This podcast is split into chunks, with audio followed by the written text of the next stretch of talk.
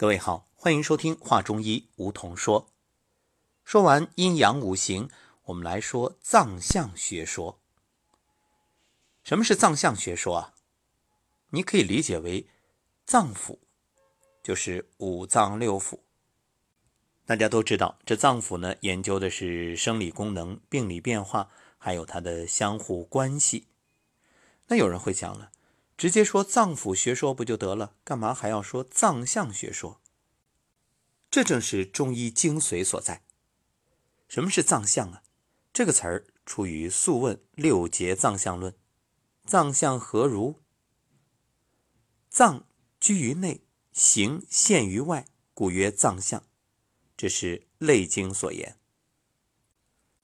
脏居于内，是指人体的脏腑在形体之内。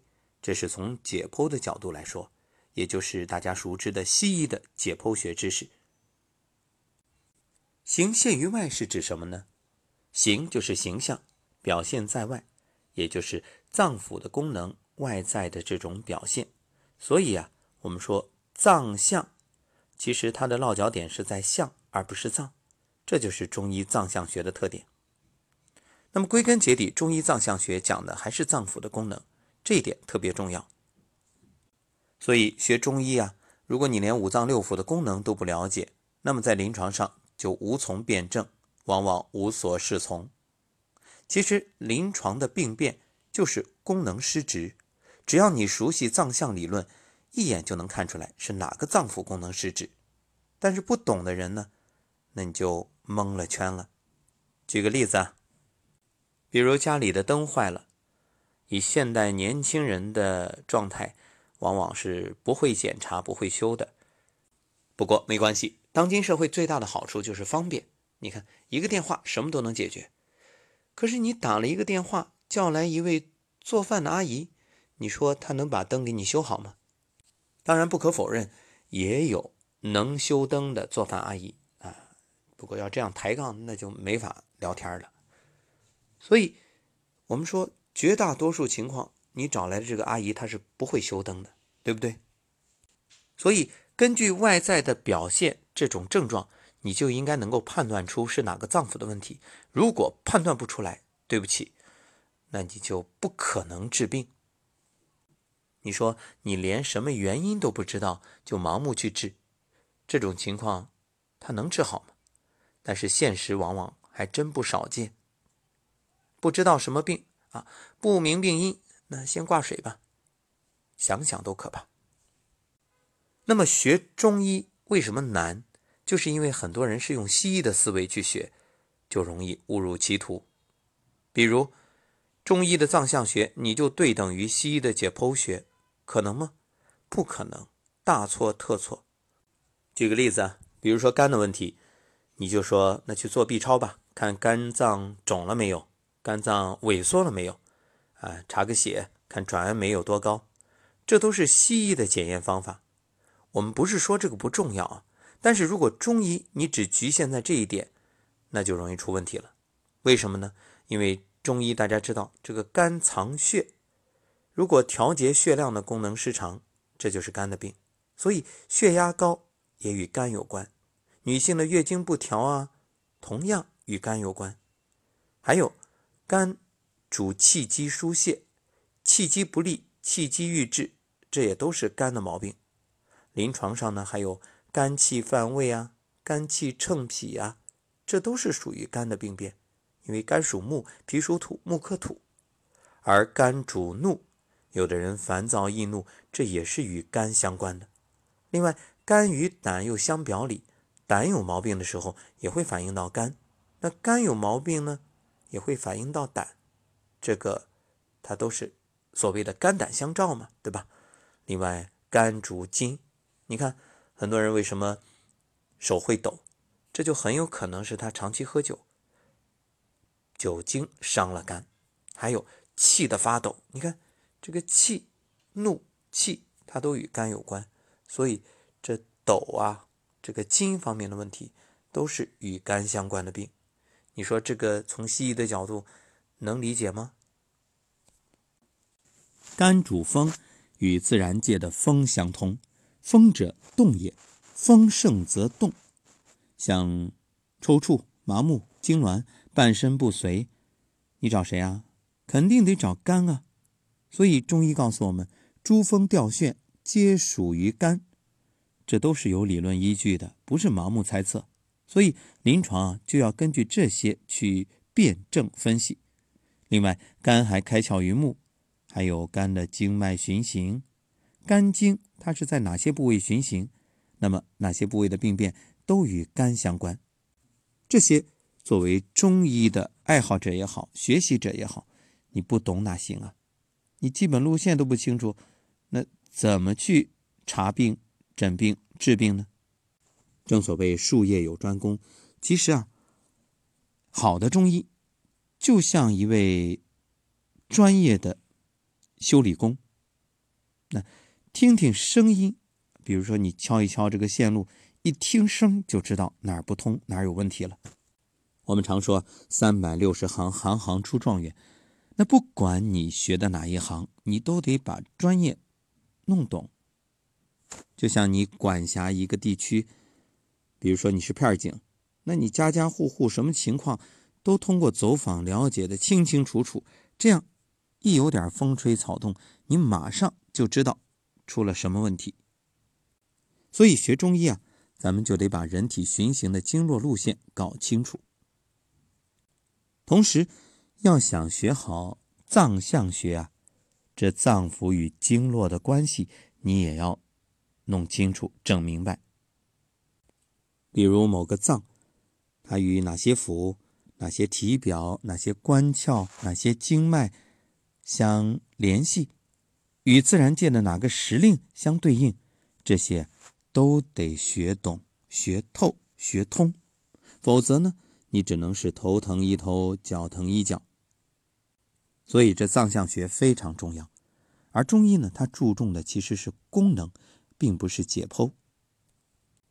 例如腰椎间盘突出，拍个片子，片子上哪个部位都看得清清楚楚，啊，哪儿突出，一看就明白了。但是你怎么治啊？第二个腰椎还是第三个腰椎突出？难道你用药有区别吗？这很难，对不对？所以这些检查结果，它只是给了我们一个参考借鉴的标准，就是一个算是。判断的依据吧。但是你说你仅靠这个能治病吗？怎么治？单纯的手术，就是哪儿突出了就给哪儿整下去，有用吗？没用。正所谓按下葫芦起来瓢，你要明白的是它为什么会突出，原因在哪里，这样才能找到真正的症结。《内经》里关于脏象的知识说的非常具体。《素问·六节藏象论》就讲：“心者，生之本，神之变也。其华在面，其冲在血脉，通于下气。”你看，古人非常智慧。就以心为例啊，他认为是生命的根本，因为心者，君主之官。十二脏腑以心为主，为什么呢？心主神明啊，是首脑机关。所以现代人认为啊，我们想的、思的、考虑的都是。脑为主，实际上这是对古人的误解。有人还曾经认为，你看古人太愚昧了吧？什么思啊、想啊、练啊，都和心有关，都是心字底儿或者心字旁，这也太不靠谱了。实际上，当你真正学懂了藏象学，才恍然大悟：古人多智慧啊！神明他根本不是脑在掌控。它是心所主，因为中医以五脏为系统，这是一个理论体系，它不是你解剖那么简简单单。脑由哪儿主啊？脑的神明由心所主，因为脑所藏的髓由肾所主，它是五脏分工的。所以学中医不要想当然，一定要尊重，从源头入手。如果你用现代西医的理念去学中医，那是根本学不好的，那就变成了自以为是、想当然。我们再说回这个心，它讲荣华在面，充养在血脉，通于下气。这五脏啊，都是这么说。他把人体整个作为一个系统，前后连贯，这样呢，就形成理论系统了。所以在《黄帝内经》当中啊，将人体的十二脏腑划分为十二官，将一个人呢比喻成一个国家，这是非常形象的描述。这个国家的统治集团就是五脏六腑。五脏六腑呢，既分工又合作，它是统一的，是一个严密的组织。心者，君主之官。为什么是君主呢？它主神明，而肺呢，相父之官，因为主志节。就是治理和调节，整个国家的治理调节都归他，所以肺朝百脉嘛。肝主谋虑，胆主决断，膻中主情志表现。那谁的情志啊？就是心脏啊，心脏的情志表现。所以你看，很多人一生气，哇，这胸闷气短，忍不住用手拍着胸脯，气死我了，气死我了。对啊，膻中不通了。脾。仓廪之官，就是管粮仓的、管消化的。大肠传导糟粕，小肠化物，肾藏精，三焦主水道，膀胱藏津液，还主排泄、气化。你看，这讲的就是他们的功能。十二关就把人体的主要功能呢归属到十二脏腑，形成了一个完整的系统，各个方面都有人管。所以哪儿出故障，你就找哪个系统啊。你想想，和国家是不是很相像啊？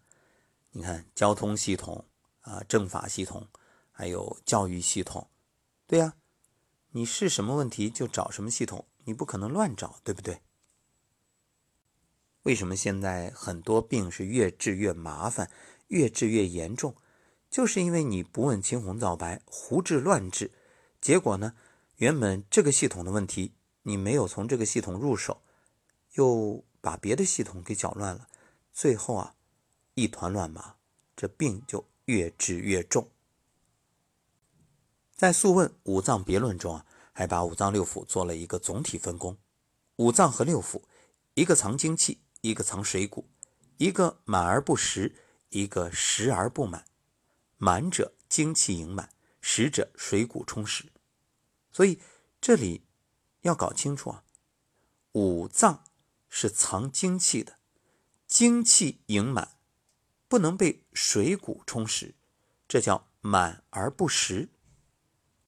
六腑呢是传导水谷的，水谷能充实其中，但是它不能受精气盈满，它不藏精气，所以叫实而不满。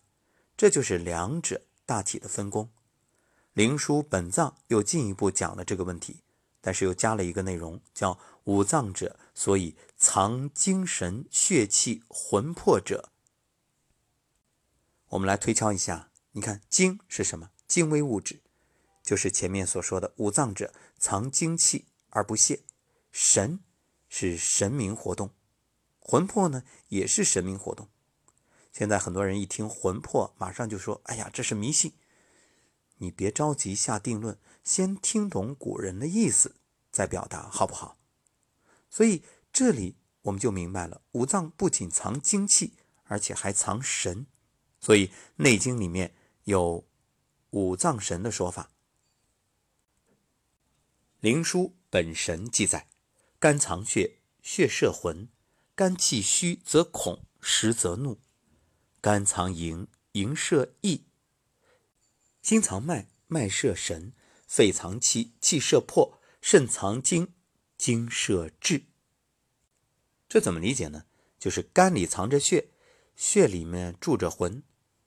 那么肝气如果虚的话，你会有恐惧；那肝气实呢，就会有怒气。